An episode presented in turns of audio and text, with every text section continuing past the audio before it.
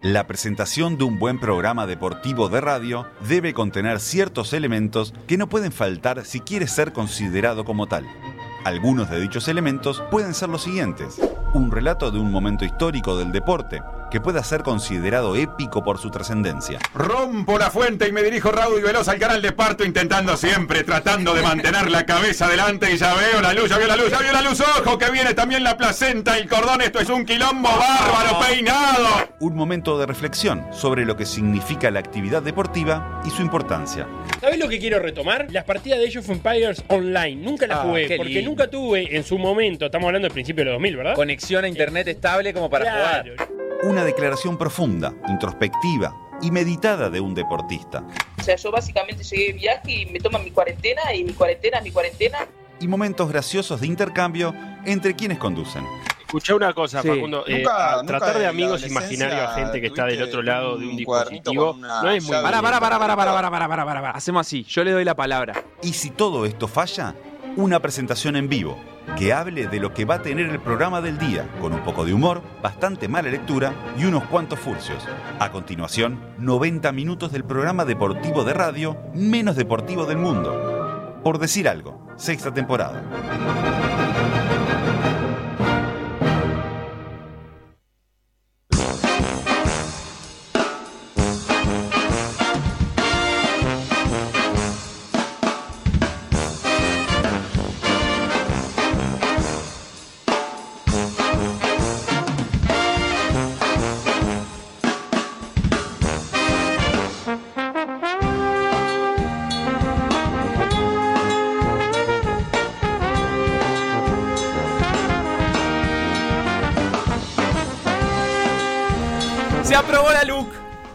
Urgente es la gente, Facu, y el micrófono que estás acomodando. Lo urgente es que no se vaya peliste. Ya saltó el periomancha, verá.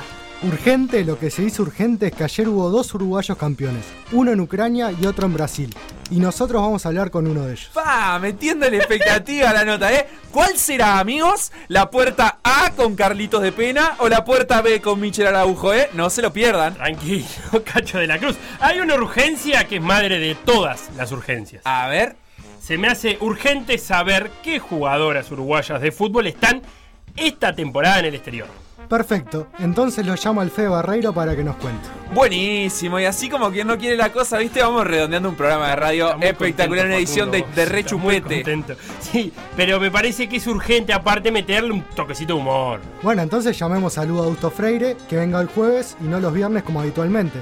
Decile que es una urgencia. Perfecto, ¿no? no creo que le haga gracia mucho eso de que estemos diciendo que su espacio es de humor. Él se lo toma muy en serio su trabajo, ¿eh? Exacto, Facu, como nosotros, que ahora estamos empezando la edición 610 de Por Decir Algo. Un programa que cuando viene con urgencias se pasa media hora buscando lugar para estacionar. Hoy es el día del centro, del punto de encuentro. Por decir algo, en vivo, hasta las 15, en M24. Pará, antes de decir, es mentira que es el punto de encuentro, porque no te podés encontrar en el centro el día del centro. Es horrible. No, podés encontrarlo, no podés estacionar. Feli, ¿sabes lo que se me hace urgente? Pará, basta, ya está, de, de Se- muchas cosas. Si todo es urgente. urgente, nada es urgente, Facundo. Se me hace urgente entender cómo, cómo hace, cómo hace este señor para ponerle nombre a su hija. O sea, lo tenés a Usain Bolt, De algún lado lo saco. eh, unas cuantas medallitas de oro ahí, parece que es el hombre más rápido del mundo, por lo menos lo fue allá en el año 2009. El Rayo. En el Mundial de Berlín. Un Fue el hombre récord Ma- mundial. McQueen y Bolt. Sí, Son los tres rayos que conozco. ¿Sabes cómo le puso a la hija Usain Bolt? Usain Bolt fue papá primero. Sí. Mandamos un saludo para él. Dos noticias en una. Sí, le mandamos un saludo va a grande. festejar el domingo aparte. Su primer día. Ah, el primer día. Ah. ¿Será, en Ja- ¿Será en Jamaica el, primer, el padre, el día del padre también? Me encanta. Bueno, ¿cómo le puso la hija? Ah, buen- buena pregunta también, ¿eh? ¿Qué, qué se le regala a Usain Bolt en el Día del Padre? ¿Por qué Eh, me preguntás que se me regala a mí? ¿Sabes cómo le puso a la hija a Usain Bolt? ¿Cómo? ¿Cómo le puede poner a la hija a Usain Bolt? Eh, pará, yo lo único que quiero decir es que viste que el caribeño se le da por inventar. Sí. Al caribeño en general. Porque Sí. el, el cubano también te inventa mucho nombre. Sí. Y, al- y a la, y a la estrella excéntrica, que Más. Bolt un poquito lo es, también. ¿Vos decís que más? Eh, no, pero le tuvo que haber puesto Clarita. Le puso Olympia Lightning. para que sea Olimpia Lightning Bolt. Lightning Bolt es rayo, más o menos, eh, como decir un rayo.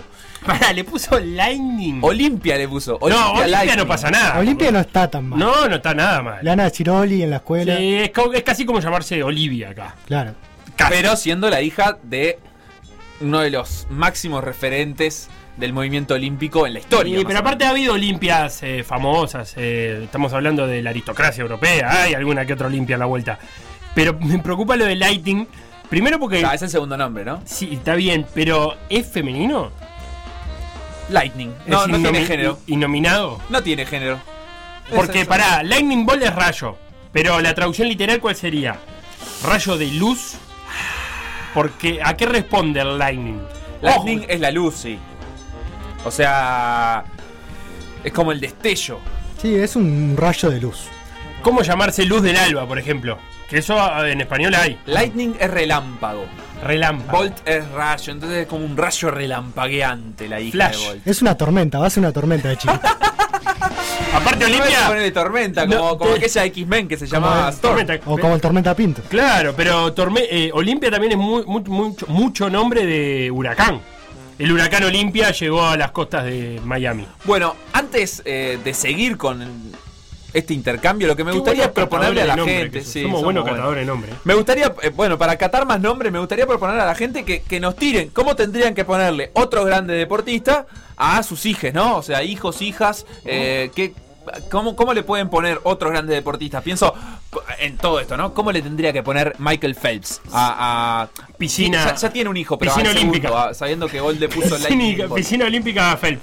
No sé, eh, Eh, la gente se puede comunicar a través de las siguientes redes. Dale. Instagram, Por decir algo web. Twitter. Por decir algo web. Facebook, Por decir algo. WhatsApp. 098-979-979. Me avisa Beto que el Día del Padre en Jamaica es en junio, 21. Uy, ya se llegó pasó. tarde. Así que para el próximo año le tengo que regalar. Shark Phelps, ¿te gusta? Porque es Tiburón. el tiburón, ¿viste? El tiburón de Baltimore. Sí. Para mí tendría que ser Butterfly por el nado, Ah, nado mariposa. ajá, ajá. Esa es la, la hija, La hija. ¿no? Y el hijo se llama combinado. Yo digo Shark. Ya tiene un hijo, Y pero el no le tercero puso 4%. Se llama Kroll. Pará, eh, Bolt no le podría poner como, como la marca, ¿cuánto es? ¿9.79? así. Eh, no, es más baja, es 9.50 y algo. Nue- ah, ¿9.58? Ya te digo. Para mí le tiene que poner- 9.58 me gusta, ¿eh? Eh, ¿Te gusta? Correcto, 9.58. Bien, eh, 9.58 le tiene que poner. 9.58 Volt. o sea, era en amperaje. no hay forma, ¿no? Pero si la marca, por ejemplo, fuera 9.12, tendría que haber hecho que la fecha de nacimiento sea el 9 de diciembre. Uh. O el 12 de septiembre, en, en su defecto. Ese es más complicado. Sí. Claro, pero está, el 58-9 no, no tiene chance. Eh, 9.58 me gusta. Lionel Messi, ¿cómo le puede poner Lionel Messi a los hijos? No, a los pero el todavía no futbolista. ¿Vos decís que el futbolista es de nombre excéntrico? Bueno, capaz que no. Emiliano Laza, ¿cómo le va a poner Emiliano Laza a sus hijos? O Emiliano le va a poner Sal- salto diploma. grande Laza. No, diploma. Ah, diploma. Salto grande. Y ¿Cómo salto grande. Y porque Salto. remite, remite a su país. No, Salto le va a poner diploma. Si es mujer se llama diploma. Ah, diploma ¿sí? Laza. Fa. ¿Y qué otros deportistas? Milton Winans. Milton Winans se tiene va a llamar Madison. ¿Cómo? Madison, Madison. por Me la gusta, prueba. ¿eh? Bien, Por él corría en la Madison aparte, ¿o no? Estoy fino para los nombres. Sí, claro, él corría la prueba Madison. Es Y excelente. Si no la marca la bicicleta, que, que era Ah, una sí. Graciela. Se justifica mucho más. Si la Winans es muy buena. Eh, o Sydney. Sidney. Bien. Pero Sidney aparte... Está clarito el nombre del fenómeno. Parece que se viene un segundo hijo en camino. Sí, Como que no tiene género. Sydney, no. Porque hay un brasilero, hay un jugador brasileño que se llama Sydney, ¿no? Claro. ¿Sabes cómo le va a poner Felipe a su segunda hija? A ver si él adivina rápidamente. Yo a mi segunda. Sí. Le va a poner Rosario porque él eh, fue con la selección uruguaya de, Ah, de Rosario. fútbol playa. Bueno, eh, puede ser quinto puesto también. le poner. Y claro, consiguió el quinto puesto en los Juegos de Sur de Playa quinto de Rosario. poner a. Banco de suplente. le Banco ponemos. suplente también eh, aplicaría. O eh, 12 minutos contra Ecuador. de. El nombre comple- compuesto. Eh, encanta. primer, claro, primer chico contra Ecuador, capaz, que entra ahí, de sobrenombre. Eh, la hija de Emiliano Laza debería llamarse Ña. Para que se llame Lasaña. Pua. Ah, Porque es lasaña, ¿entendés? No, yo. Sí. sí. Lasaña de Emiliano Laza. Lasaña. Eso nos propone, nos propone un oyente, nos propone Mario, así que No, no, igual me Mario. gusta, eh, eh, Mario. Vamos a tirárselo a Horacio Rubino, seguro que. No, a- ahí es como que la pareja de Emiliano Laza debería Claro, tener un el apellido, apellido. que empiece con ña. Angie Oña, por ejemplo. No, pero ahí tenés en la O. Bueno, es lo más parecido con Contrañar. Bueno, No, o ¿qué sea? Me andate, una andate manejando, ya rompiste todo. Rompes todo. Pará, em, estoy pensando otros deportistas. Tirame, tirame otros deportistas Eh, uruguayos, eh. Débora Rodríguez. A ver. ¿Cómo podría llamarse? Vallas, Vallas Rodríguez. Pedro no le va a poner si tiene un hijo. ¿No? No, Pedro creo que no. Está medio enojado. Pará. Y, y- en el mundo de la vela, eso. Y qué sé yo. no quiere nada, no ¿Cómo le es una indirecta, Alejandro mucho menos, ¿no? Foglia, Alejandro Foglia a su hijo. Eh, Snipe es un buen nombre. Olita. Pero, Olita. pero eh, Snipe con pará, vos sabés la, la- la terminología. ¿Cómo se. eh, Láser Foglia no. no, eh, eh, ¿cómo se llama cuando. eh, Sesgada. Sesgada Foglia. ¿Eh? ¿No es sesgada? No sé, no sé. Ceñida. Ceñida, eso, eso, eso. Dice Felipe, por favor. Ceñida. Popa. Popa no, porque Popa, No. Popa, Popa se en la presta. escuela Sí, nada más pero armar. ceñida puede estar, ¿eh? Est- Estribor. Medal Race Foglia, ¿te gusta? Eh, Eh, Medal Race. ¿En Río fue? No, en Londres. En Londres. No, ¿cómo- la- el nombre de la bahía. ujú. Nacra. Es un sobrenombre. Está. Eh, puede llamar Ana Clara, por ejemplo, le dicen Nacra. Es bueno. Es Ana Clara, es Ana Clara. Pasa que lo tenés que forzar desde chiquita diciéndole todo el tiempo. La casa de Nacra. Eh, sí. Está bien. Eh, sigo pensando, ¿no? ¿Qué más? Por ejemplo. Sí.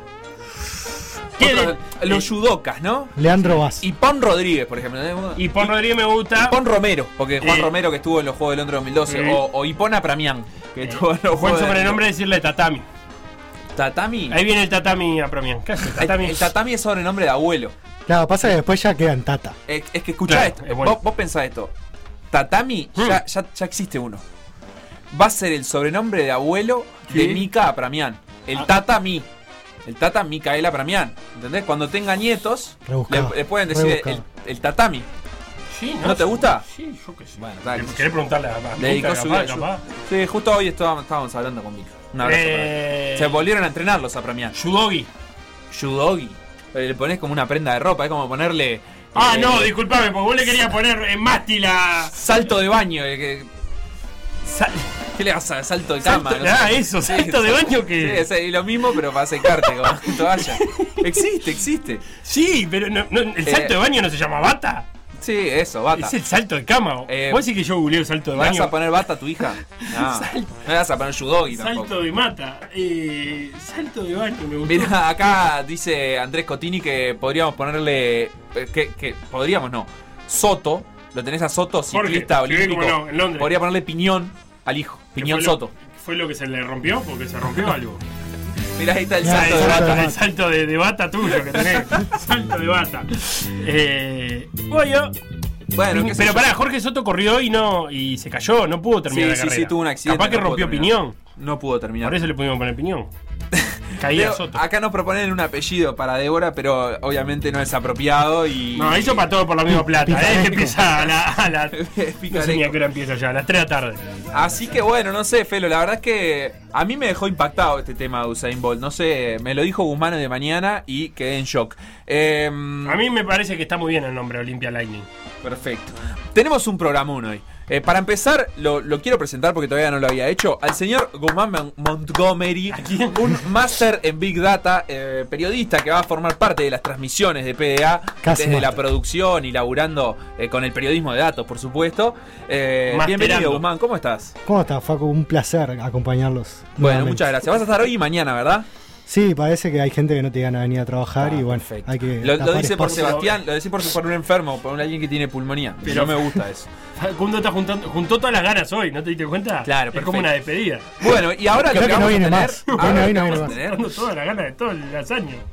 Decilo. Cambiando de tema. Ahora lo que vamos a tener es un programa espectacular. Ah. Primero una llamada con Michelle Araujo, que Sí. salió campeón en Brasil de la Taza Guanabara, en el clásico Flamengo Fluminense, una definición por penales. Eh, más tarde vamos a conversar con Federico Barreiro Mm. sobre la actualidad de las jugadoras uruguayas de fútbol que están en el extranjero, que hay muchas y que la verdad es que no siempre las conocemos, no, no No. siempre sus nombres suenan en los medios. Vamos a, a conversar un poquito con Fede eh, cuáles son esas jugadoras, qué, digamos, qué aspiraciones deportivas tienen y, y qué tan común se está volviendo para las futbolistas uruguayas emigrar al fútbol extranjero. También vamos a tener más noticias, la salida de Frum del equipo Ineos para hablar un poquito de ciclismo, eh, Carlitos de Pena que salió campeón en Ucrania. Un saludo Eh, para él. Bueno, un poquito también de la situación de la mutual de, de futbolista de nuestro país, que, que solicitó que se abra un periodo de pases especial para que no haya jugadores que se queden sin equipo en, en estas repercusiones post pandemia. Y sobre el cierre nos va a acompañar Lugo Adusto Freire. Así que si les parece,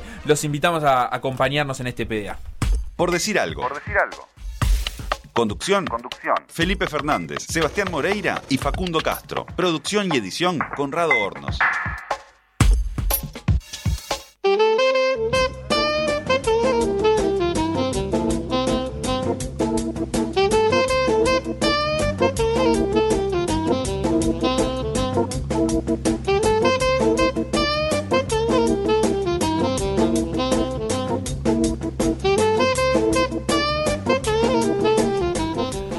Como decíamos recién, hay una situación en el fútbol uruguayo que ya veníamos comentando días atrás. El Felo ya algo había adelantado sobre un pedido que, se prepa- que estaba preparando la Mutual Uruguaya de Futbolistas Profesionales, que se hizo oficial. Pidió un mercado de transferencias especial para cuidar las fuentes de trabajo, teniendo en cuenta que por ejemplo, el caso más resonante tal vez el de Guzmán Pereira. Hay jugadores que finalizaron sus contratos en ciertos equipos, los equipos no los quieren retener y por lo tanto pueden entrenar en otro lado, pero si no hay un periodo de pases no podrían jugar en otro equipo porque ya empezaron jugando el torneo de apertura con un club en el que estaban.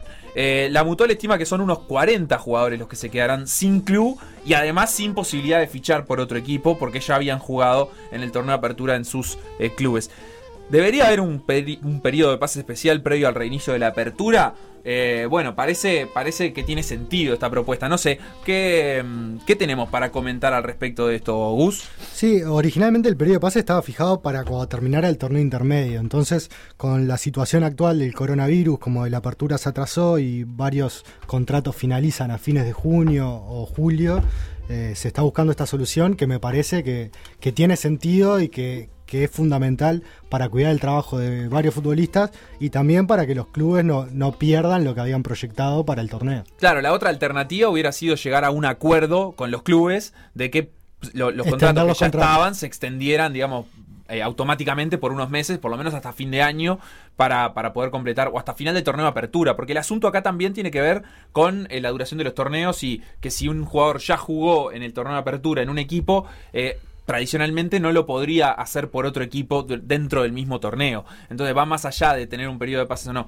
Eh, esto implica además que sea la AUF eh, la que en caso de aprobar esta idea deba solicitar a la FIFA la apertura del, del TMS, que es el, el sistema eh, electrónico de, de- de transferencias. Este, así que bueno, un poquito estas son las novedades que, que hay del fútbol uruguayo, que está también pendiente de lo que pase con los árbitros, que tendrán la semana que viene una asamblea de, de AUDAF, de, de su asociación, para eh, resolver cómo se van a plantar frente a las disposiciones que, que se están tomando y a la idea de, de topear la cantidad de partidos que puedan hacer, cosa que afectaría obviamente sus salarios. Así que de cara al regreso del fútbol, que supuestamente la semana que viene empezará a dilucidarse la fecha, va a ser entre el primero y el 15 de agosto. Eh, están como estas novedades, los pedidos de los jugadores, también los pedidos de los árbitros y bueno, de, a poquito se irá acomodando todo para que esperemos el primero de agosto y si no como a más tardar el 15 eh, haya nuevamente fútbol uruguayo,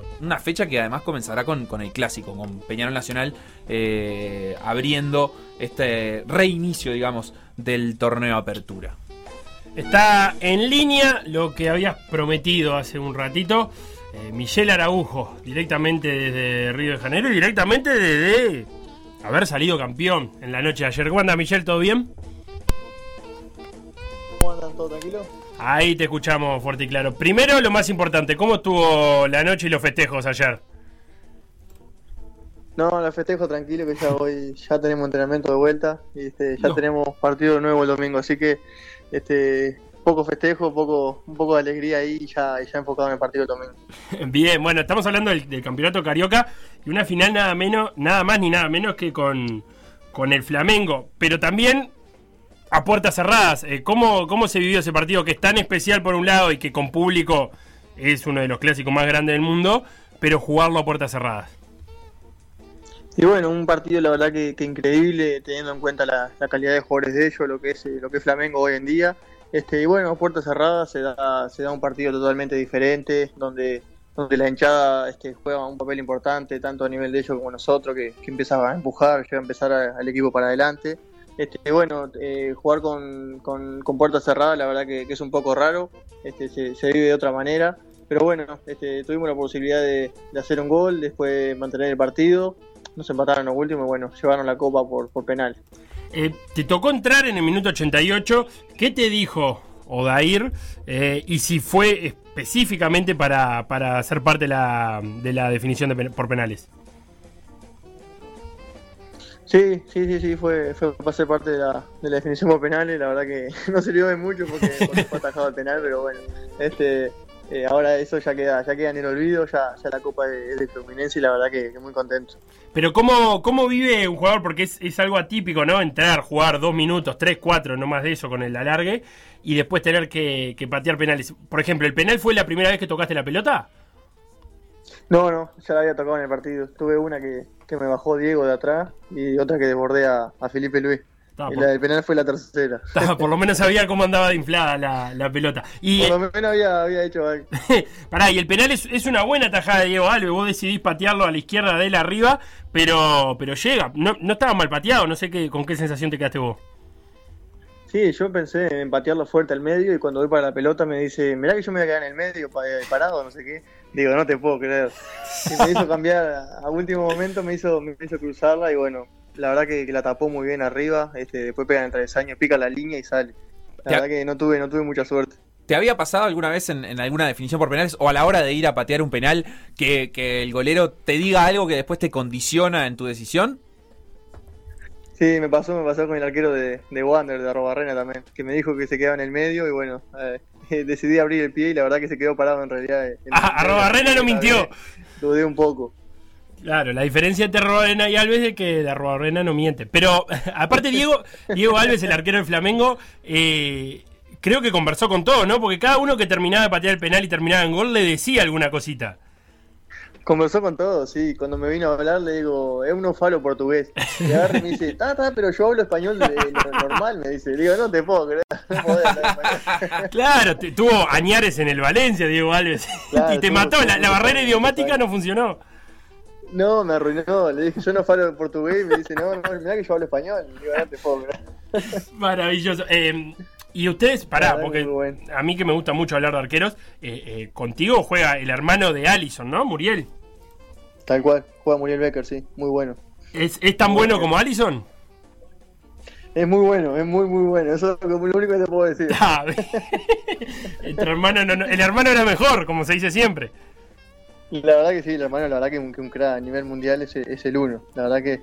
Y tenerlo ahora acá Muriel con nosotros, la verdad que, que es un golero tremendo también. Y vamos un un poco más general, ¿cómo, ¿cómo está siendo esta primera experiencia tuya en el exterior? Y bueno, la verdad que increíble arrancar así de esta manera. Llevo 5 o 6 partidos recién jugados ya tener un título con el club. La verdad que, que es algo muy lindo, algo que, que no me esperaba este, lograr tan pronto. Y bueno, se dio y lo estoy, lo estoy disfrutando cada minuto como, como si fuera el último. Y la- el tema sanitario en Río de Janeiro, porque no son horas fáciles tampoco, ¿no? No, el tema sanitario está, está muy jodido.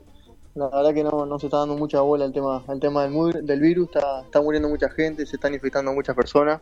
La verdad que no, no, no hay un razonamiento bueno de- de- con respecto a eso, este, y la verdad que se, se está viviendo, se está sintiendo mucho.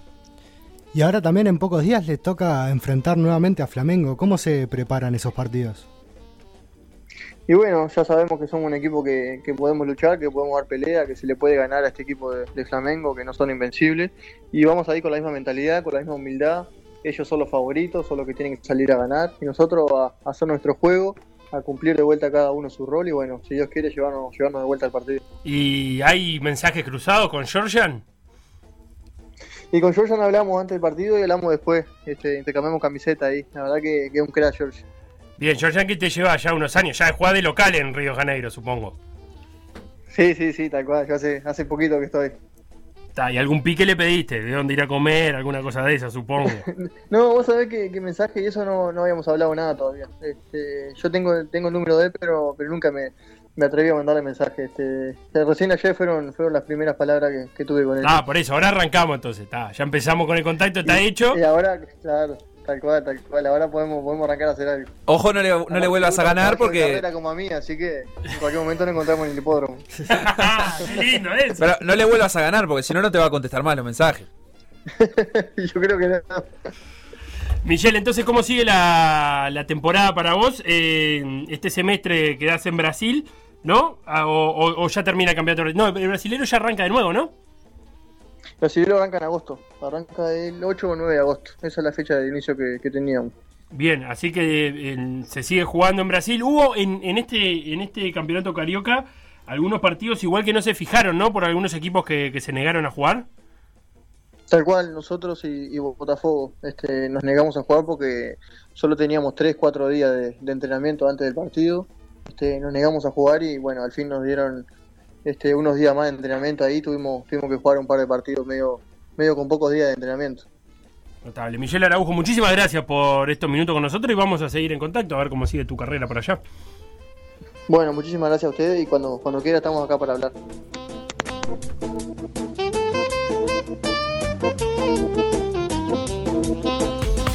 Lo que pasó en por decir algo, revivirlo en pda.uy o buscar los podcasts en SoundCloud, Mixcloud o Spotify. Escucha. Por decir algo. 100 metros pecho. Van a saltar al agua ya. Dale, Rat, dale. Están en este momento por el carril 7, el bocha melconial. Saca la cabeza, la hunde, saca la cabeza, la ¿Y hunde. ahora? Ah, voltereta, voltereta, voltereta abajo del agua, vuelta para atrás, saca la cabeza, la hunde, patalea, patalea, patalea, patalea, patalea. Final de la carrera. Otra idea estúpida del equipo de Por decir algo. PDA Radio.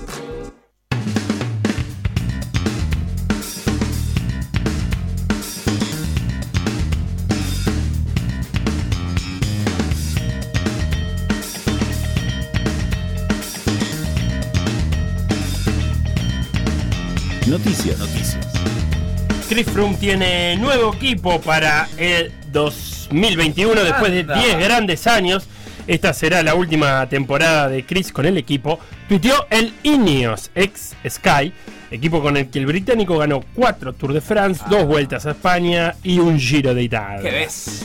Al ratito se anunció que Froome pasa al Israel Startup Nation, equipo que como su nombre lo indica es de Up Nation. Clarísimo.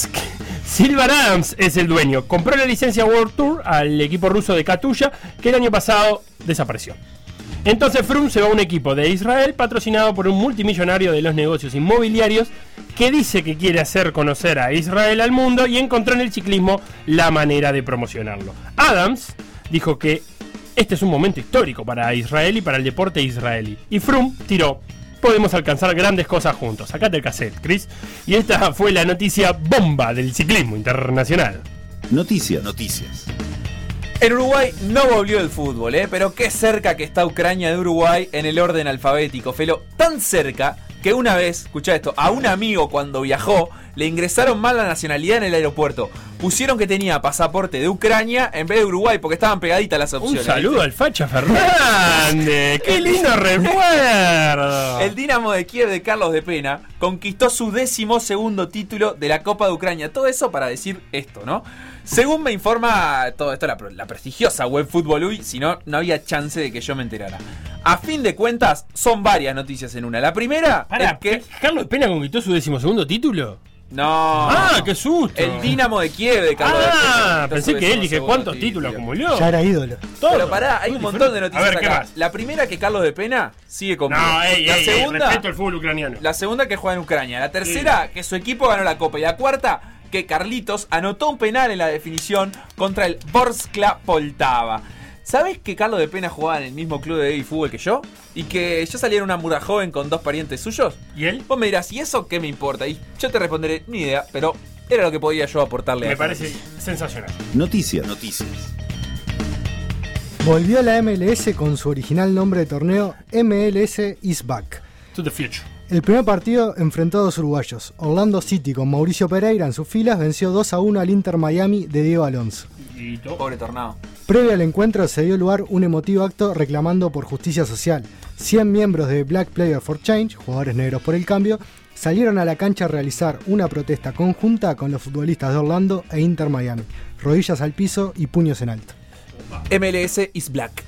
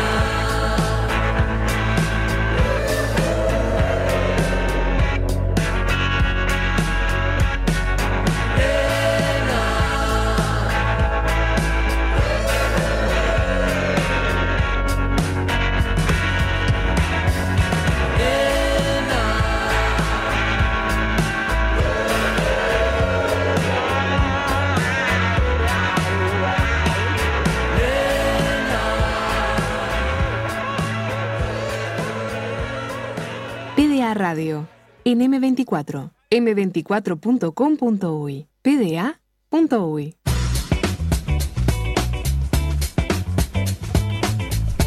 Estamos de vuelta. ¿Qué escuchábamos? De escuchar Loco en el Desierto de la Ah. banda Conociendo Rusia. ¿Así Eh, llama la banda? Sí, linda banda, ¿la conoces? No. Para mí es una banda indie, ¿no, Gusi? Es una banda indie argentina. Ah, perfecto. Bien nombre de banda indie, Conociendo Rusia. Aparte, justo. De las que le gustan a nuestro amigo Nachito Álvarez. Sí, aparte se, se popularizó justo en el año donde el Mundial de Rusia, ¿no? Y estaba todo el mundo con Rusia, Rusia, y bueno, conociendo Rusia. Eh, es una buena banda. Lindo disco, No, es un Cabildo buen y nombre. Juramento. Cabildo y juramento. Sí. Y conociendo Rusia. Es Sí. una mezcolanza. Sí, Me pero gusta, me encanta. precioso disco. Y este, esta canción era de su otro disco, que no me acuerdo cómo se llama. Eh, podría, bien podría ser un nombre de, de disco de banda indie, no me acuerdo cómo se llama. Pero bueno, dejemos atrás conociendo Rusia y nos vamos a meter en el fútbol femenino, en el fútbol femenino internacional, pero con toques de uruguayas. Vamos a empezar a conocer un poquito a las uruguayas que están jugando fuera de nuestro país, de la mano de un especialista que hace su debut en los micrófonos de M24, porque no lo habíamos tenido todavía en esta radio, que es Federico Barreiro. Señor Federico Barreiro, ¿cómo le va? Muy buenas tardes. ¿Cómo le va a todos ustedes? Muy buenas tardes, gracias por el llamado y felicitaciones. No, a vos. Bueno, Fede, contanos un poquito lo que nos convoca hoy es saber, y esto es a partir de una propuesta que nos hicieron en Twitter. Eh, en realidad, eh, estamos atendiendo pedidos de la audiencia, ¿por qué no decirlo? Eh, de bueno, de conocer un poquito el contexto de las jugadoras de fútbol de Uruguay, pero que están jugando en el exterior. Vos me comentabas más temprano que la liga que más recibe jugadores uruguayos, o por lo menos el país que más recibe jugadores uruguayos actualmente, es España, ¿es así? Sí, es así. España tiene actualmente a 12 jugadoras uruguayas repartidas en la segunda división y en la tercera división. Porque la que jugaba en primera división se desvinculó del club, que era Rafaela Ancheta, que estaba jugando en Tenerife, se desvinculó al terminar la temporada del club y está a la espera de un nuevo club. Tiene ofertas de seguir en la Liga Iberdrola, como así se conoce a la primera división de España. Bien, por nombre de, sponsor, digamos. Eh, ¿qué, qué aspiraciones tienen las uruguayas que están, que están allá? Eh, hay, me imagino, realidades distintas, pero oh, ¿cómo son más o menos sus eh, aspiraciones en cuanto a cantidad de minutos en cancha, a lo que están aspirando sus equipos? Una, un, un paneo general, capaz que nombrando tal vez a las más destacadas.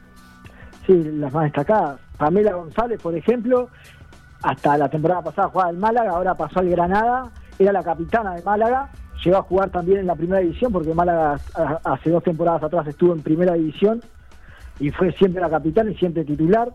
Yamila Badel, que juega en Racing de Santander, también es otra de las habituales titular del equipo. Y todas tienen minutos. Las que están en España, todas juegan. Porque la segunda división de España busca jugadoras sudamericanas. Y todas son titulares. Las tienen como las estrellas de los equipos, a todas las sudamericanas que llevan. Claro, o sea que, bien, se- siempre que entonces llevan se, llevan jugadoras extranjeras, ocupan como ese lugar de, prestigio, digamos, y no simplemente como, como fichas eh, de relleno. Eh, es interesante esto pensando en la selección uruguaya también y el, buen nivel que, que pueden adquirir jugando allá. ¿Cuáles son las diferencias? ¿Cómo, ¿Cómo se puede potenciar una jugadora uruguaya en el extranjero, en España concretamente, eh, que tal vez en, en Uruguay no tiene las mismas condiciones? Sí, por supuesto, las condiciones ya de entrenamiento, por ejemplo, la otra vez conversaba con Valentina Morales, que está jugando en Real Murcia, que es de la tercera división. Cuando llegó allá, contaba que la cancha de entrenamiento eran de otro nivel, de, de, de elite, prácticamente de un equipo de tercera división. Y acá ella jugaba en Nacional, que malo bien Nacional les da casi todas las gurisas acá. Claro, entrenan en el parque, y ahí en el césped. claro, entre- juegan en el parque, entrenan en los céspedes, pero no podés comparar las infraestructuras de un equipo español con un equipo uruguayo, ¿no? Claro, claro, o sea que es, es notoria la diferencia y me imagino que eso también las, las potencia a ellas y por supuesto la dedicación profesional. ¿En qué, digamos, qué características tienen los contratos o los acuerdos por los que ellas se van? Eh, ¿Están 100% dedicadas al fútbol allá en España o además tienen que trabajar o estudiar? No, no, generalmente por un año la fichan por un año, que es la evaluación, porque a veces no la conocen, ven un video, no es lo mismo ver un video que verlas en la cancha, obviamente, porque viste que en los videos son todas fenómenas. Ajá. Después hay que ver en la cancha. Generalmente es un año de contrato. El si es en segunda división, el sueldo ronda de entre los mil y dos mil euros. Si es en tercera es un poco menos. Y, y le dan apartamento, le dan todo. Solo tienen que dedicarse a entrenar y a jugar. Bien, o sea que eso está bueno porque le- les permite tener una dedicación profesional que te diría casi que ningún equipo del Uruguay tiene, incluso los equipos que acá en Uruguay firman contratos profesionales eh, porque se les paga a las jugadoras, no, no tienen sueldos considerables como para decir viven únicamente del fútbol, ¿no? No, exactamente. Exactamente así es.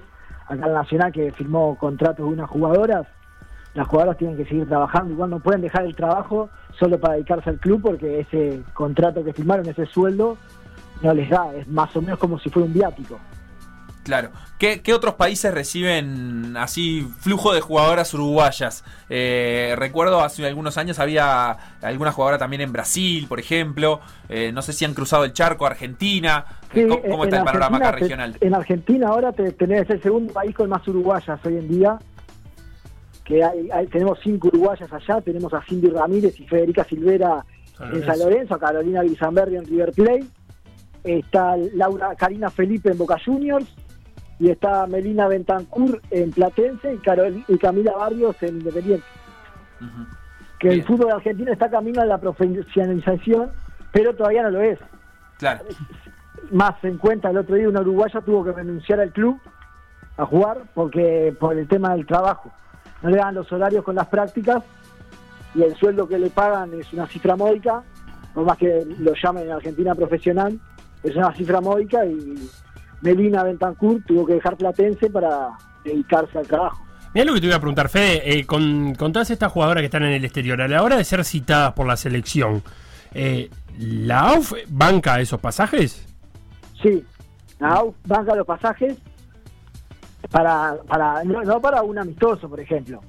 Para un amistoso de no, amistoso. tiene que ser oficial. Si es, si es un amistoso con Argentina, con, con Colombia, con alguno acá cerca, las que están cerca sí, las que están en España pueden venir exclusivamente si es un amistoso FIFA.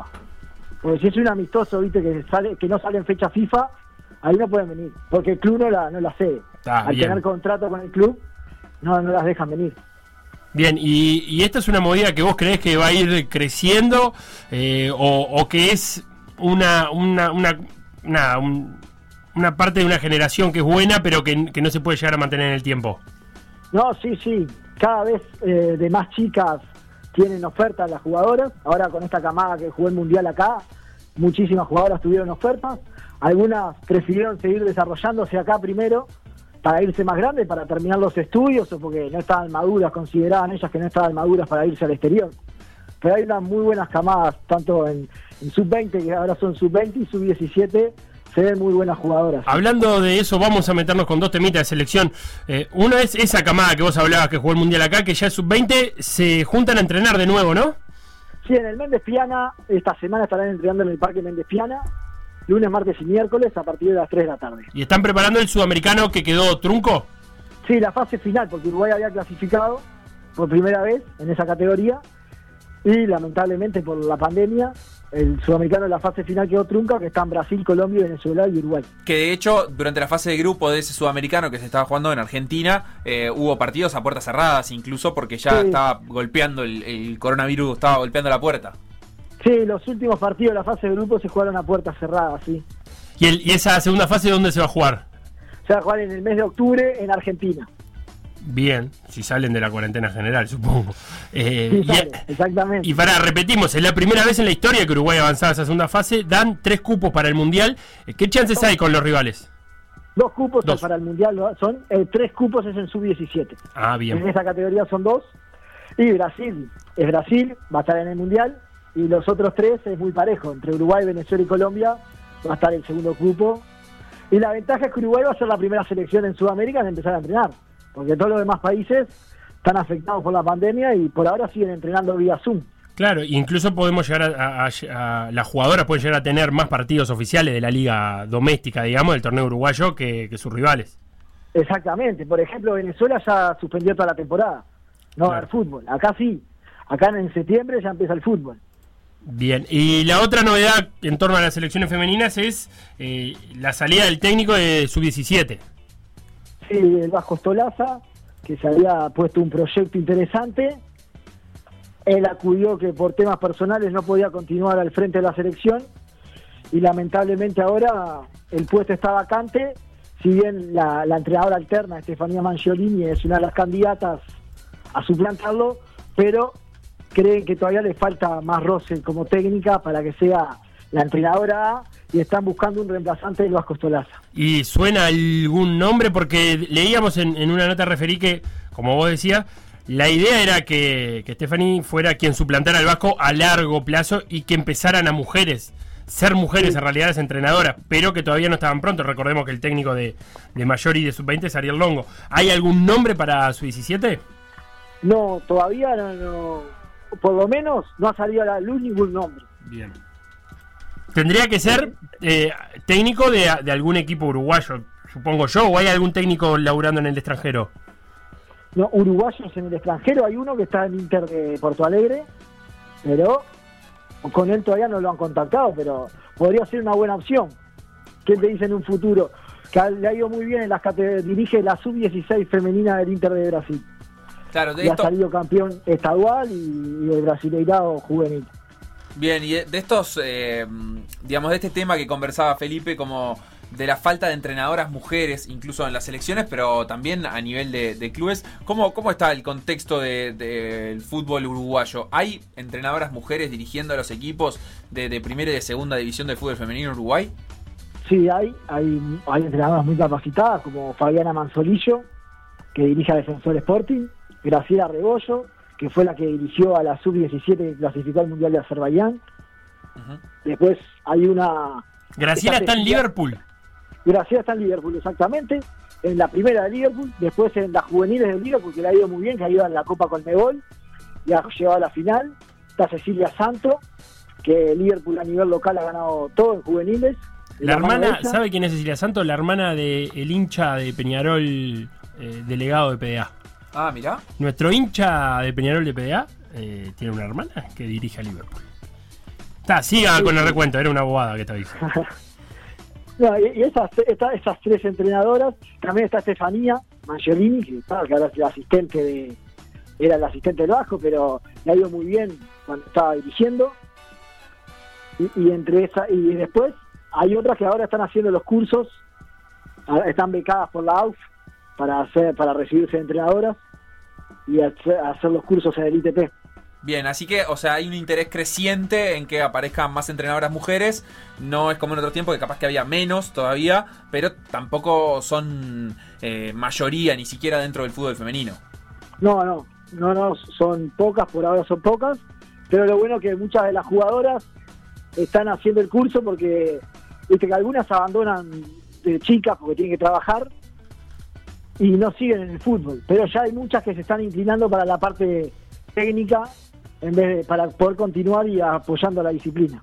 Bien, perfecto. La última pregunta que me queda, por lo menos a mí, es eh, que fue noticia hace unas semanas, o capaz que la semana pasada, no recuerdo bien, cuando Dime. fue el Congreso de la FIFA, eh, que había, digamos, un programa de, no sé si llamarle de rescate, pero de apoyo a las federaciones. Correcto. En, en tiempos de, de pandemia, por, por cómo económicamente se iban a ver afectadas las federaciones de fútbol en- alrededor de todo el mundo, pero que parte de ese apoyo económico, que no es parte menor, eran alrededor de unos 500 mil dólares, Esa llegarían a la AUF. eh, Llegaron ya. Ahí está, directamente eh, enfocados en el fútbol femenino. No los puede gastar la AUF en otra cosa. Eh, ya hay novedades en, en qué la AUF está invirtiendo ese dinero y cuánto, digamos, cuánto cambio puede significar para el fútbol femenino una inversión de 500 mil dólares en Uruguay. Sí, sin duda que una inversión de ese estilo puede traer muchas cosas a favor. Lo principal, lo primero que hay que hacer es buscar otra alternativa, además del Estadio Charrúa, para tener canchas, no coincidir con el fútbol masculino, más en estos meses que van a estar el calendario apretado. Y, pero la plata ya está invertida, sí, para la, la televisación por, a través de AUS TV y para la Liga del Interior para desarrollar el fútbol más en el interior. Bien, o sea que eh, estos 500 mil dólares se destinarían principalmente para darle difusión al fútbol femenino a través de la televisación de, de AUF y para el fútbol del interior, el desarrollo del fútbol femenino en eh, la- los, los departamentos del interior del país. Sí, la idea es eh, de transmitir un partido de, de primera, la primera división, por fecha. Bien, o sea que es una, una buena noticia. Vos trabajás hace muchos años eh, con, con el fútbol femenino. ¿Recordás algo similar o a nivel de difusión para el fútbol femenino? No, no, la verdad que no.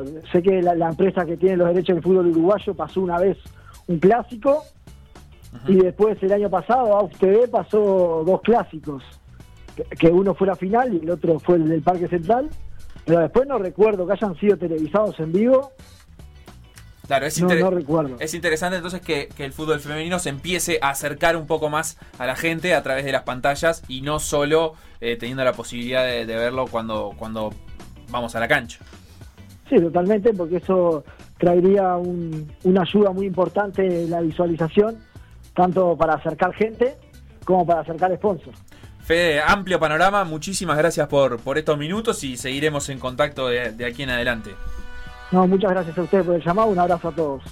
Llegaba algún mensaje, por ejemplo, de Andrés Cotini que decía, Barreiro es el que más sabe del mundo mundial de fútbol femenino en Uruguay. Despegado. Y no tengo duda, eh, Fede trabajó durante muchos años en la AUF. eh, trabajando en la difusión del, campeonato de fútbol femenino, eh, por eso también tiene un conocimiento tan vasto de todas las jugadoras, entrenadoras, equipos, eh, incluso, nada, con, un registro, te diría, de la historia reciente, pero muy, muy fino de qué ha hecho cada una, dónde, dónde jugaba antes, dónde juega ahora, cómo le ha ido a los equipos. Así que nada, es un periodista excepcional y en- en- particularmente en fútbol femenino, un conocedor eh, de primera. Felo, ¿te parece si hacemos una pausa? en un ratito se viene al estudio Lugo Adusto Freire. Vino con. Vino no. eh, promesa en Twitter de Adusto. Que dice que. Que va a ser a vivo. eh, el temita de subir su foto para el clásico. Ah, para la página de Nacional. Sí, porque Para viste que él para- está muy metido, eh, los hinchas de lona. Eh, él está muy metido en el tema. El otro día nos estuvo contando cómo había que hacer, cómo era el procedimiento. eh, algunas eh, grises que él encontraba, algunas lagunas que él encontraba en el proceso. Y me parece que a O vivo va a andar experimentando. Pero si va a hacer eso, lo filmamos y hacemos un vivo de Instagram, Felo. Bueno, por algo trajimos al Gucci que tiene conocimientos audiovisuales. Perfecto. Yo le quería decir también que, por lo que leí, me parece que es el cumpleaños de un ídolo de él, de Jorge Superman Seré.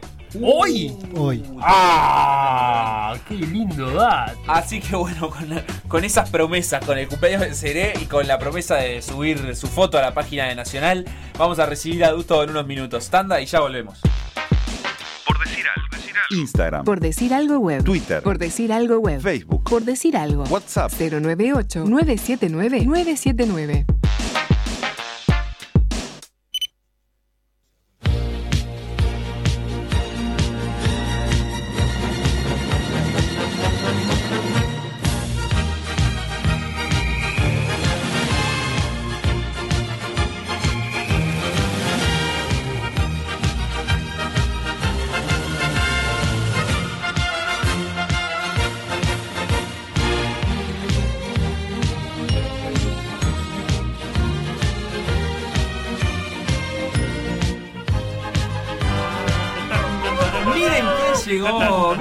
Llegó.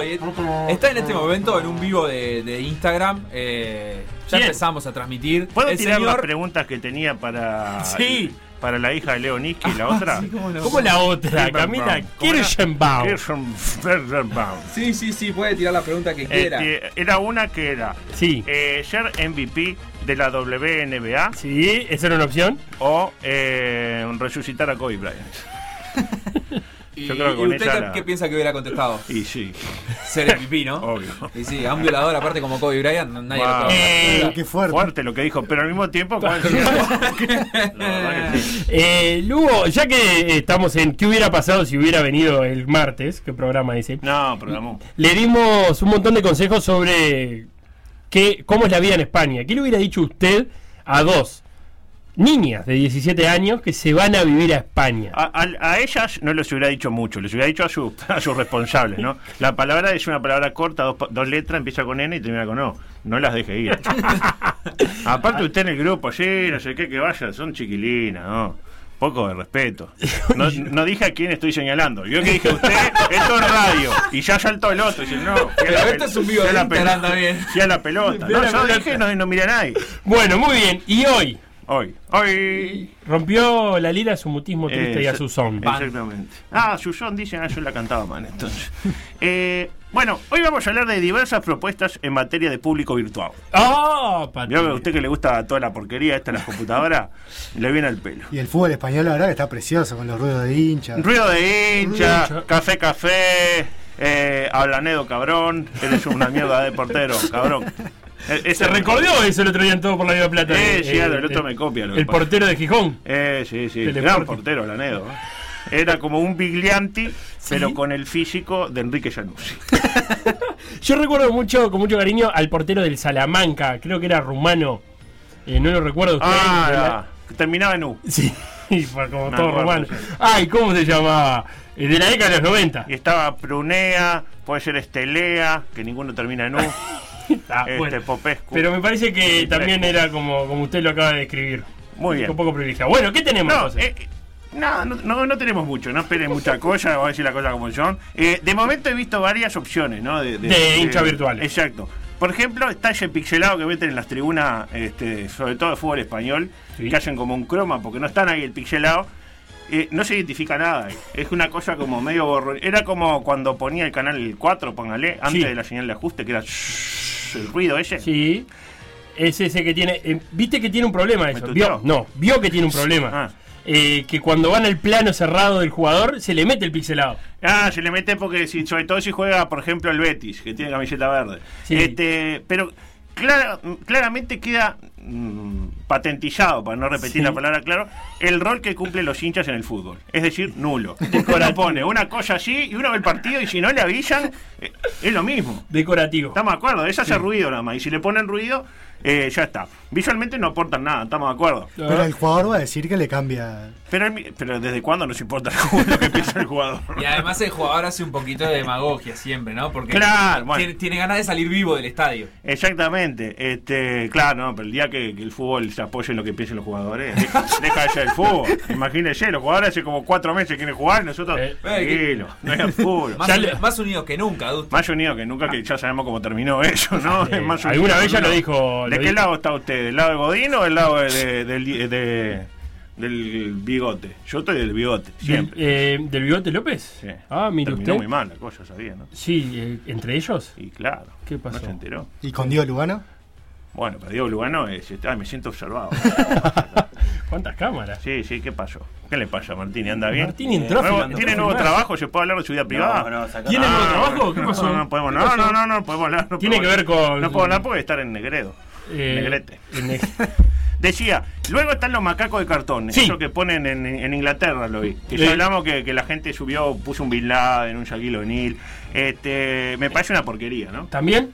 A mí no me gusta. ¿A usted le Me gusta? Eh, en 3D, me, me resulta mejor que el pixelado ese que recién Pero es poco ecológico, aparte. Ajá. Poco ecológico. usted. Y, ¿Usted se y- preocupa por el y medio yo ambiente? sí, claro, pues yo no voy a estar, pero. No, ¿Y si claro. fuera cartón reciclado Ah, bueno, no lo había pensado por ahí. y Este, reutilizable? O sea, lo dejan para toda la pandemia. A mí me gustaría, por ejemplo, poder combinar las modalidades. Ajá. Tipo, presentismo y- y- e hincha de cartón. Tipo, en lugar de arrancar una butaca, como haría cualquier hincha Sí. normal, arranca el cartón y lo tira tipo frisbee.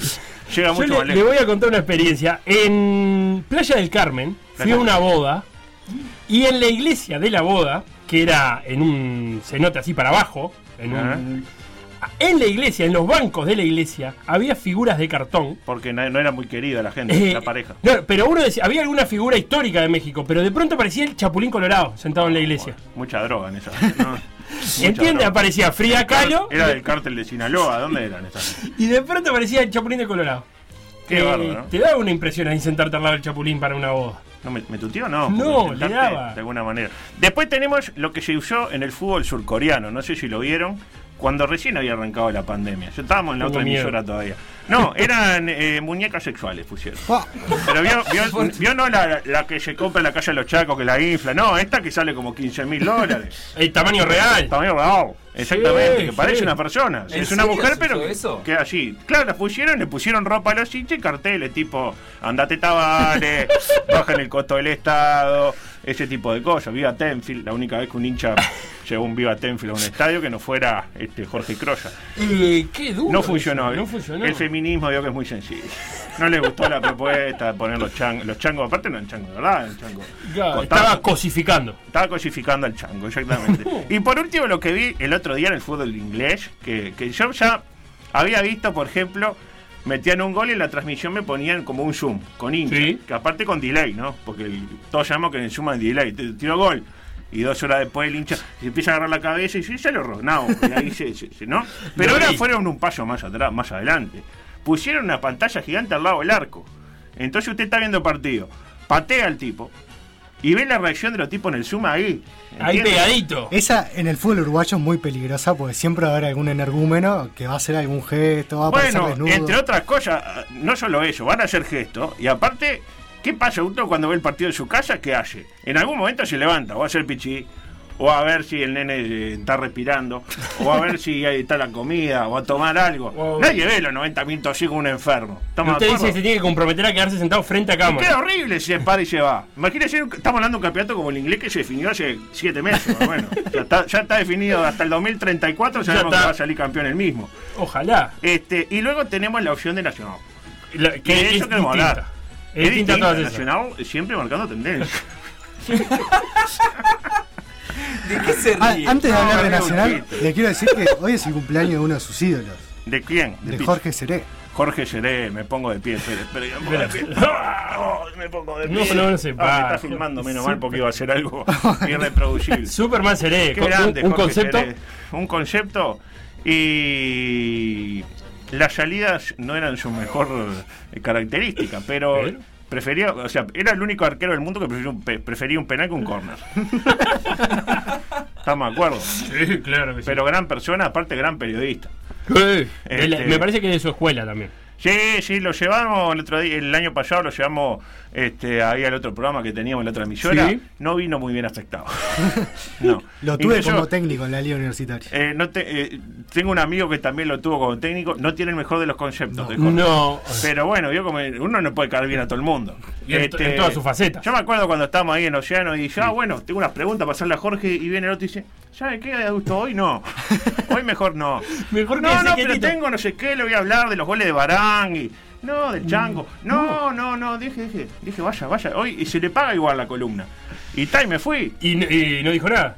No, no dije nada, Por pero suerte. Después, después entendí, escuché la grabación y estaba como Malazo. ¿Por qué estoy acá? Decía Jorge. Eh, decía, tenía la, la opción, tenemos la opción de Nacional con la lona impresa. Sí. Espectacular. Divina. Para mi gusto sigue siendo una incógnita. Yo todavía no entiendo cómo lo van a hacer. Pero compraste mire qué, interesante este concepto que traje de la página del elenco, algo que me dio, me insufló de ánimo para participar acá. A ver. Hoy es Nacional, mañana es Peñarol, pasado mañana es Boston River. ¿Me interpreta? Todos locos Boston abrauces. River no tiene estadio. Ah, bueno, está, es una culpa mía. ¿Qué pasó? Dejamos lo mejor para, eh, dice la, la página de Nacional, ¿no? Dejamos lo mejor para el final, dice allí. Que es lo, mi- si esto es lo mejor, como sea lo peor. Porque después del partido, serán los hinchas que estuvieron en la tribuna los que irán a abrazar y sostener el gran parque central. Yo ahí pensé, claro, se debe estar a lo que falta plata, necesitan como un tabique, hacen un rollito con la lona y la ponen ahí paradita. Pero Sí, no es eso, no no, es así, no es así. Tranquilidad de la familia, están los dineros, para lo menos para lo básico, para que no se caiga. Después vamos, la hacemos la fina, la dejamos para el final. Las enormes lonas fueron concebidas con una tecnología especial, y mientras eh, digo esto, me imagino el que escribió haciendo Chinchulín Manrique, ¿no? Con una, abro comillas, No. Chinchulín Manrique, Tecnología sí. Y te digan tecnología especial, y uno queda pensando, ah, la mía, Oh. ¿cómo es de Cournet? ¿Cómo hizo un, un equipo europeo en cuestión de. Claro, Elon Musk la debe haber llevado a la No, no, luna. Dice, para que su destino final sea el revestimiento exterior de las tribunas del primer estadio de la Copa del Mundo. Entonces yo me dije, pero esto es fantástico.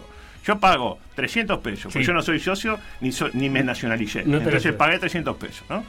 Por 300 pesos yo puedo estar, estar en el clásico siendo objeto lleno, todo Sí, bien, pero después me ponen en, en- en la pared un estadio. Dije, no puedo dejar pasar esta oportunidad. Eh, ¿Saben qué tribuna? No, pero vamos a ver ahora. Ah, en el Parque Central. No, digo, No. ¿qué- ¿a qué tribuna va a revestir? Ah, no, no, le preguntaron eso al que supuestamente tenía la respuesta recién en Sport y digamos, no fue convincente. Por decirlo de alguna manera. Por no decir no tenía la más puta idea. Esto se le ocurrió a un tipo ahí y dijo, y después vemos, de última. ¿No? Más o menos. no me ¿Quién, se va a ir a fijar? ¿Quién se va? Claro, anda a hacer la denuncia. Si, pero si perdimos el clásico 7 a 0, ¿qué le importa dónde quedó? No, una cosa así. Imagínense, yo me había escrito esto. No solo le pone su foto a la lona durante el clásico, Sí. que como decíamos, puede ser que, que después ganen Peñarol 7 a 1. Claro. Y digo, man, prefiero no haber estado ahí ni, ni en foto. Y ahí, por póngale un gol de, qué sé yo, el cebolla gritando el cuarto gol de Peñarol y atrás aparece en Uno. la foto referí usted, ahí con el titular Papá por siempre, me referí. O en el, también puede aparecer en, en la portada de Ovación con el titular Los errores del árbitro favorecieron a Peñarol, que se impuso 7 a 1. Pues bien, voy a hacer el ejercicio de subir mi foto Sí. para poder estar presente en las paredes del glorioso escenario título. Capaz que es mejor que usted dé la vuelta para que vea que esto es verdad. A usted le dice a Facundo que está de camarógrafo. Sí, sí, ahí está. Yo acá tengo. Yo ya hice parte del collo. Sí. Entré a vos en la tribuna.uy. Ya ahí ya no me gustó que me tutee. Claro, debe ser usted en la tribuna. Claro, yo puse el código de la entrada que compré. Sí. que- Ay, me lo, me lo firmó. No, no, que van a entrar con el mío. No importa, ¿quién va a entrar con el mío? Vamos a decir una cosa como yo. Y acá puse la foto. Firme, firme, Sí, firme. ahora sí. Vamos. A ver la foto. Ahí subí la foto que es la misma que usaron para tapar murales en, en la, en la vía pública. Vamos. Agustoparalona.jpg. Agosto para Lono. Menos mal que no le puse Augusto Anchota porque lo iba, a, lo iba a leer al aire, claro. Y ahí, ahí cargué la foto. Y vamos a ver si, si funciona. Liga de lona. Voy a poner siguiente. A, A ver, ver. qué me dice. Está cargando la foto. Espera un momento, me dice Curnex. Tranquilo, no hay apuro. Listo, estoy en sector 3, fila 2 a 127. ¿Qué tribuna? Nadie lo sabe. pero estamos. Para, repítame, eh, sector, Sector 3. 3, fila 2 a 127. Bien. Listo. ¿Eso qué? No sabemos si es Colombes o No Olímpica. sabemos absolutamente nada. Y el que dio la nota en Sport tampoco. Me tiró que sí en América. Claro, en América se va a dar bárbara la lona. Me imagino las primeras tomas de que cuando esté Banchero diciendo palco. Solo ahí. Como la cámara inversa, ¿se acuerdan cuando hacían los replays con, el ángulo invertido? Ángulo invertido. Que en realidad yo. ¿Sabes lo que hacían? No había otra cámara. Giraban la, la imagen. Hacían Claro, tipo- espejo. Espejo la imagen y ya más o menos. Bueno, finalizar. Bueno, estamos bien, estamos ahí. Así que el desafío va a ser en el clásico buscarme. De alguna manera. Está acá, ya entra. Si quiere, puedo poner hasta 20 fotos. ¿Qué dice ahí arriba? ¿Le pone uno, uno, La unas reglas? Y le- la regla es, esta es la mejor de todas, ¿no? Sí. Nacional revisará de forma manual, de con manos, o sea, me interpreta con las manos, No, no van a ser a chicos cada con arqueros. No vale poner la foto de, qué sé yo, de, de Pablo Javier haciéndole así, ¿no? No, porque Eso va a estar. Y se reserva el, reserva el derecho de no aceptar imágenes ofensivas, como la de Pablo Javier haciendo el 5, con mensaje de odio tipo hasta dentro del parque, o mancha mujer mía, eso no corre, incitación a la violencia, eh, tipo voten a Noik, o cualquier otra que vaya en contra de las llanas normas de convivencia, como por ejemplo... eh, Alguien imagen- sin tapabocas. Alguien sin tapabocas. Eso va con la sana- Anda bien este botito. ¿eh? Buen ejemplo. ¿Por qué no lo, no lo pasan para el programa que viene después, que viene medio, medio lento? Bien, así que estamos. Ahí estamos. Después, Adusto. yo no sé, tenía más cosas, pero si quiere lo dejo por acá. Sí, Como usted quiera. estamos, pero me quiero. Yo no sé hasta qué hora íbamos, no importa. Usted es el dueño de este espacio. No, yo soy el dueño. De este Ah, bueno, espacio. empiezo a. No, decía. A ver, dígame. No, no, lo que quiero, con esto me quiero ir. A ver. Porque, ¿qué pasó? Déjenme que, que bajo un poco. ¿Con qué se quiere ir? Con esto. Sí. Eh, inauguramos una nueva sección, acá Por Decir Algo. ¿Ahora? Eh, nueva sección. Ah, Se eh, denomina Mashup Futbolero. Mashup. Con ese, con ese. Camilo Mayap. Mashup. Mayada no, Mashup. No de matchup. Me explicó el, el botijita acá en la computadora. Es mash de, de puré. De, de- De- ah, de juntar fusión, cosas. De fusión. De De, fu- fusión. Eh, ¿Cuánto ¿En qué consiste? Se estará preguntando usted, Guzmán. En agarrar dos canciones de fútbol y fusionarlas. Ajá. Aprovechando que hay varias canciones que son las mismas, básicamente. No dimos cuenta de eso, no había que ser muy inteligente tampoco, ¿no? Este, capaz que incluso después por WhatsApp o por, por Twitter me pueden ayudar con otros ejemplos. Pero yo básicamente tengo que Violeta y Sí. Celeste son la misma canción. Ajá. Estamos de acuerdo. No la dejes ir, no la dejes ir, te lo digo yo. es No, esa. Violeta, la que dice Violeta. Ah, cuadro del pueblo. Celeste, Ah. la unidad- es la misma. Sí, cómo es no. la misma. Sí, eh, después, que Dale Cerro, la de Arriba Blanco dice, celeste, y la canción de la pitada de agua es la misma canción. ¿Y cuál es la pita de agua? Eh, arriba el club agua, agua, es la misma canción. Está, bien. Después, saquen los pañuelos. La tiene. Saquen los pañuelos, Ustedes que son señor, ya no de tienen. los pero- carnavales. ¿De los qué dice? De los carnavales. De los carnavales, bien, muy bien, bárbaro. bien. Saquen de los carnavales, o sea, disimule un poco. Y después el himno de Sudamérica, que no se lo voy a cantar acá porque hay gente, hay mucho hincha de Sudamérica, ustedes son periodistas deportivos, deben ser todos hinchas de. Sudamérica. Este, son la misma canción. Y por último, la de Vamos Danubio todavía, ¿la tiene ella? Vamos con la fuerza de un ciclón. Vamos, Está Danubio todavía. Está fuerte para las canciones de fútbol, ¿eh? es, su, es su fuerte. Eh, y hay una de Nacional de Medellín que es igual. ¿Y cómo le llegó una canción? ¿Quién roba a quién? Lo veremos ahora. Pero escuchemos, les propongo escuchar esta versión que se denomina Violeste. Adelante, Beto, con Violeste.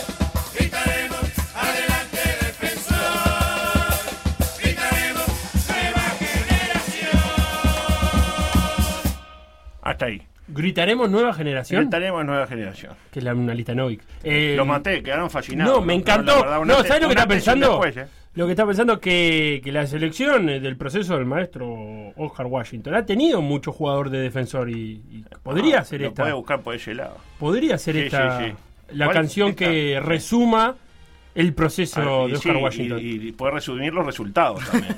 claro, nunca un éxito. claro, bueno. ¿por qué tan duro siempre? Eh, ¿Duro o, o- o- o justo? Cierto.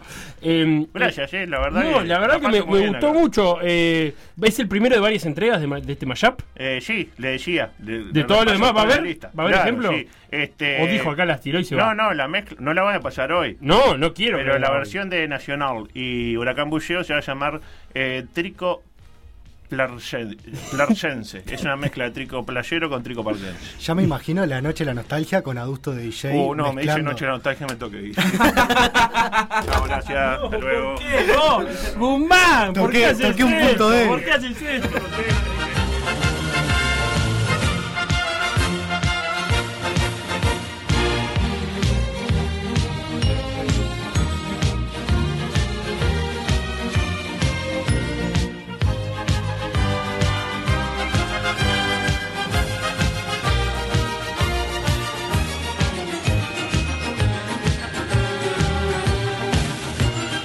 Por decir algo. Seguinos en Facebook, Instagram, Twitter o Spotify. Ya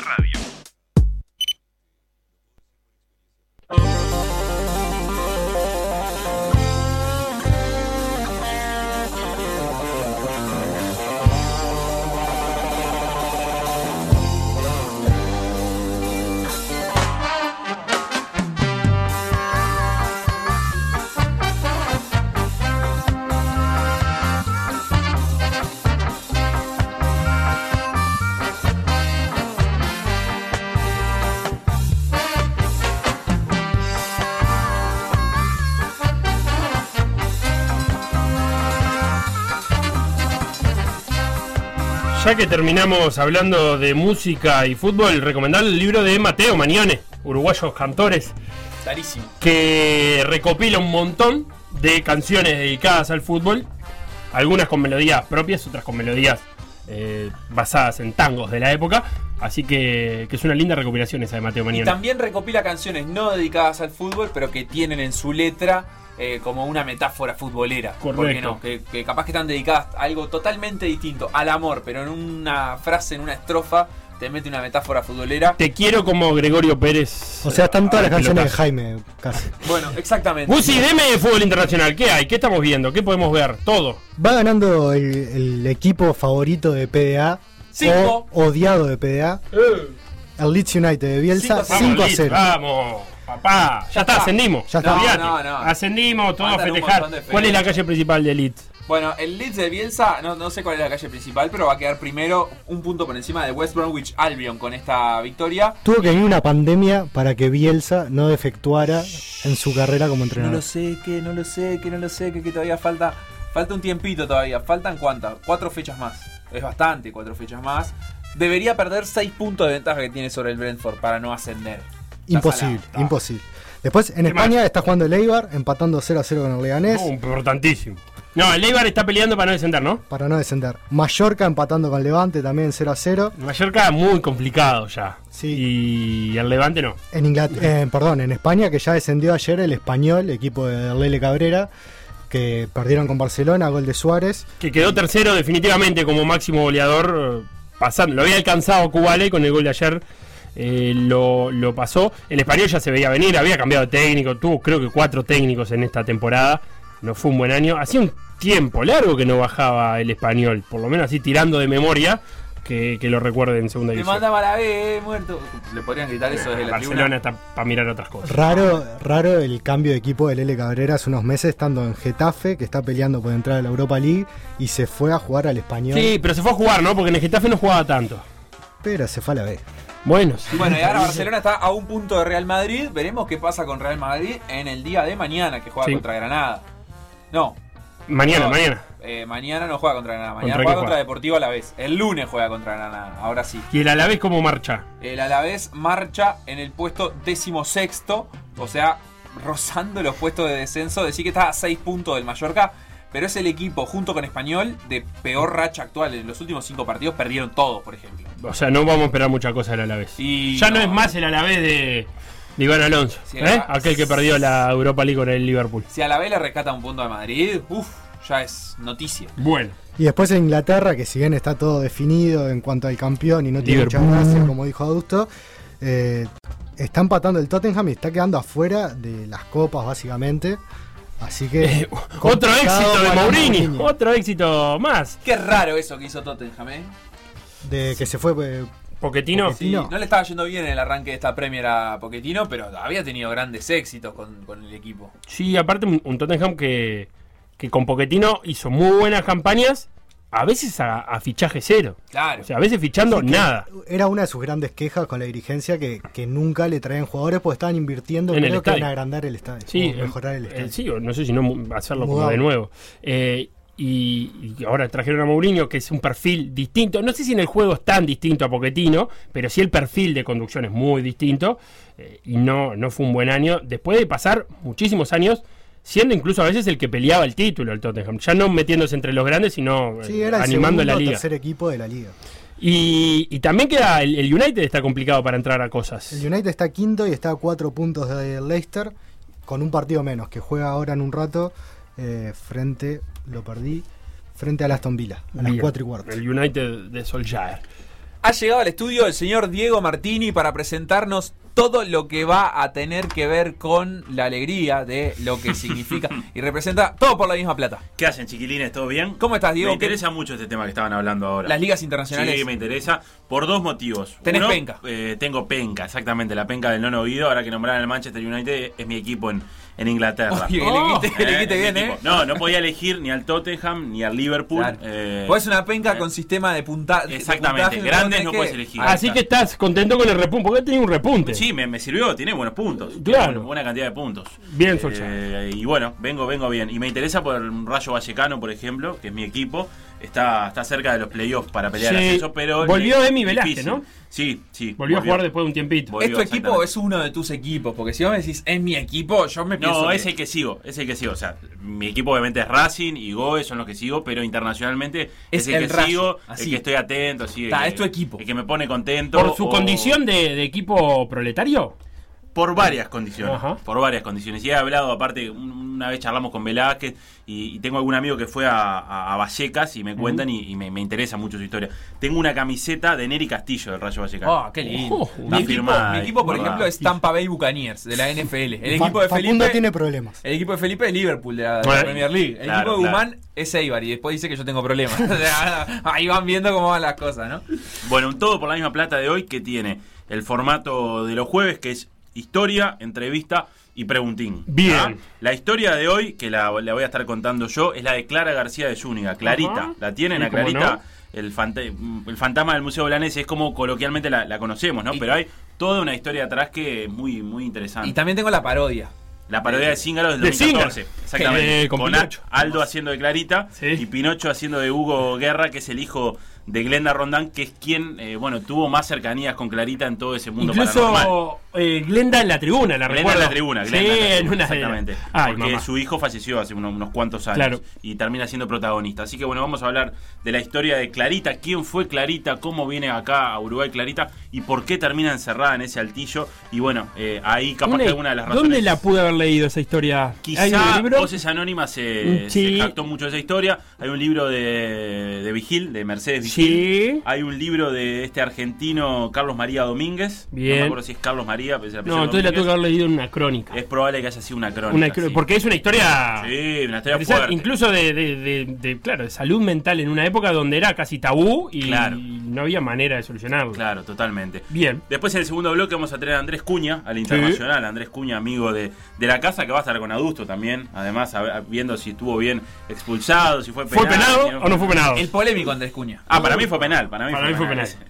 Y después vamos a estar cerrando con el preguntín, que viene afianzándose el preguntín en esta nueva casa. Fíjense que, claro, nosotros con Andrés, que veníamos de Océano, hay un número, que es, que es, eh, no lo voy a decir el número, Sí. pero que todos en un momento se familiarizaron con ese número y ahora tenemos que adaptarnos a un nuevo número de teléfono, a que a ver quién llama primero, quién llama después, Claro. porque el oyente del preguntín es muy, es muy estricto. Es exquisito, muy es fino, exquisito. muy exquisito. No demoremos más este ingreso de todo por la misma plata al aire de M24. Solo lo único me- que me queda por agregar es que nos escribieron Felo hoy los carpinteros ciclistas. Sí, lo quiero mucho. Y que ¿Qué preguntan pasó? si sabemos algo sobre rutas América Femenina. La respuesta es que no, no sabemos nada, pero vamos a averiguar. Trasladamos la pregunta a Eddie Manzulino, nuestro especialista. Perfecto, así que ya viene todo por la misma plata. Eh, PDA vuelve mañana, será hasta entonces.